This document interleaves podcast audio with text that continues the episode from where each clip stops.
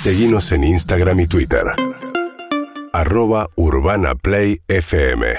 Bueno, 7 y 33 de la mañana, nos vamos a La Plata, al encuentro de Hugo Alconamón. ¿Cómo andas, Hugo? Buen día.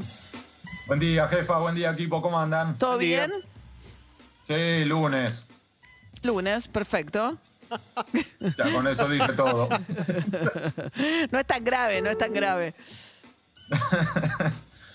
Eh, novedades aquí, justamente mencionaste La Plata, María, y lo que tenemos es todo este proceso que en parte ha quedado eclipsado por los movimientos nacionales, mientras que la mayoría se enfoca en los cambios de gabinete a nivel nacional, donde ha pisado fuerte, por supuesto, Juan Mansur. Tenemos aquí en La Plata algo similar, un poquito más chiquito y por eso probablemente no se presta tanto atención, que es el ingreso al desembarco de eh, Martín Insaurralde como jefe de gabinete en la provincia de Buenos Aires, que en realidad es como la toma de control por los varones del conurbano de la gobernación o del gobierno bonaerense. Es algo muy interesante por sus distintas ramificaciones, María, que van de un lado para el lado de Máximo Kirchner, y para el otro lado de los empresarios del juego. Claro, que llega, digamos, Insaurralde, lo interesante también es que es una imposición de Cristina Kirchner a Kisilov, ¿no? Y de la Cámpora. Eh, porque siempre se entendió mal que Kisilov y la Cámpora eran lo mismo. Los dos funcionan bajo el paraguas de Cristina Kirchner, político, pero no son lo mismo. Y Kisilov había resistido mucho. Él decía, mi equipo de colaboradores son los míos, yo no voy a lotear el gabinete, no voy a hacer el clásico de darle poder a los intendentes dándole algún puesto en el gabinete de gobierno. Y forzado por Cristina Kirchner y por Máximo Kirchner, termina eh, llenando su gabinete de intendentes, ¿no? Con el último cambio.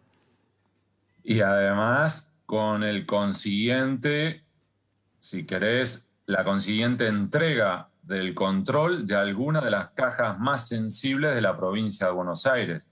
Recordemos que, por ejemplo, entregó el Ministerio de Obras Públicas, como así también la jefatura de gabinete que tiene responsabilidad y control directo sobre lotería de la provincia de Buenos Aires, que para los oyentes que son de la, de la ciudad de Buenos Aires la lotería provincial es el chimichurri, la sal y pimienta cuando se trata de la política, porque permite la compra de espacios publicitarios, el financiamiento de artistas cercanos e incluso algunos te dicen que se utilizó y mucho para el financiamiento electoral de determinadas figuras durante los últimos 20, 25 años. Sí, el juego en la provincia de Buenos Aires, claro. Sí, desde que Dualde habilita los bingos, que no son bingos porque permite las maquinitas tragamonedas, o sea que no eran bingos, aunque lo llamaran bingos, todo el financiamiento, y de ahí viene justamente Insaurralde, ¿no? Vos escribiste una nota muy interesante, Hugo, en La Nación,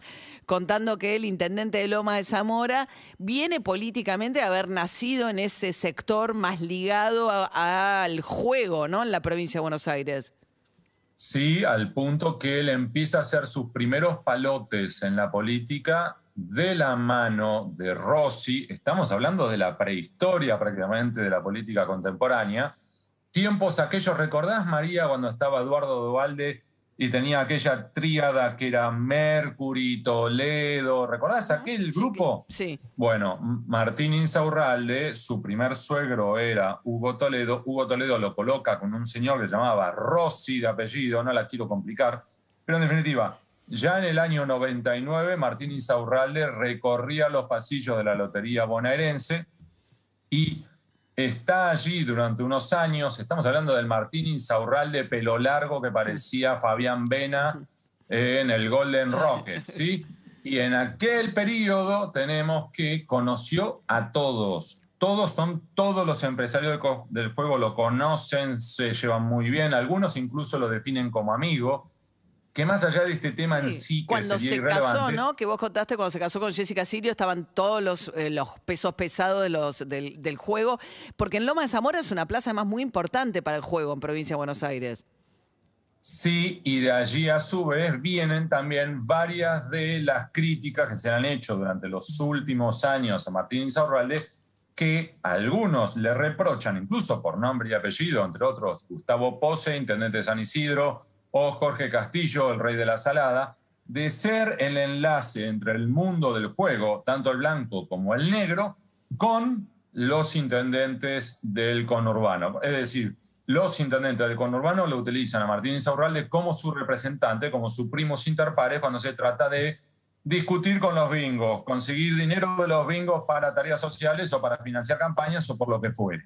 Y en definitiva, esto, por supuesto, Martín Insaurralde aclara que no es tan así, que la pelea con Castillo y esas declaraciones de Castillo derivan de que él le paró el carro y logró regularizar la, la salada y que a su vez le quitó recaudación a Castillo y de ahí la devolución de gentilezas, aclaremos esto. Pero que en definitiva, hoy lo que tenemos es Martín Insaurralde desembarcando en la provincia, no solamente él, sino que desembarcan en total cuatro intendentes, todos en áreas sensibles del gobierno bonaerense, y que a su vez esto lleva a que algunos dentro del equipo de Kichilov, como así también en la Cámpora, crujan en cuanto a, y ahora esto cómo reacomoda las piezas dentro del armado de la provincia, pero también dentro del armado político. Esto que vos decías antes, Kichilov, eso no es de la Cámpora y a su vez cómo se lleva con solo referente de la Cámpora, cómo se lleva, por ejemplo, con Máximo Kirchner. Y esta tensión es la que ahora, por debajo de la superficie, mientras que estamos mirando lo que ocurre en Casa Rosada, está crujiendo aquí en La Plata. Muy bien, Hugo Alconadamón. Gracias, Hugo. Que tengas buena tarde, buena tarde equipo. Gracias. Contesten, chicos, no sean maleducados. Chao, Hugo. Buenas tardes. Ah, bueno, menos mal. Chao, felicidades.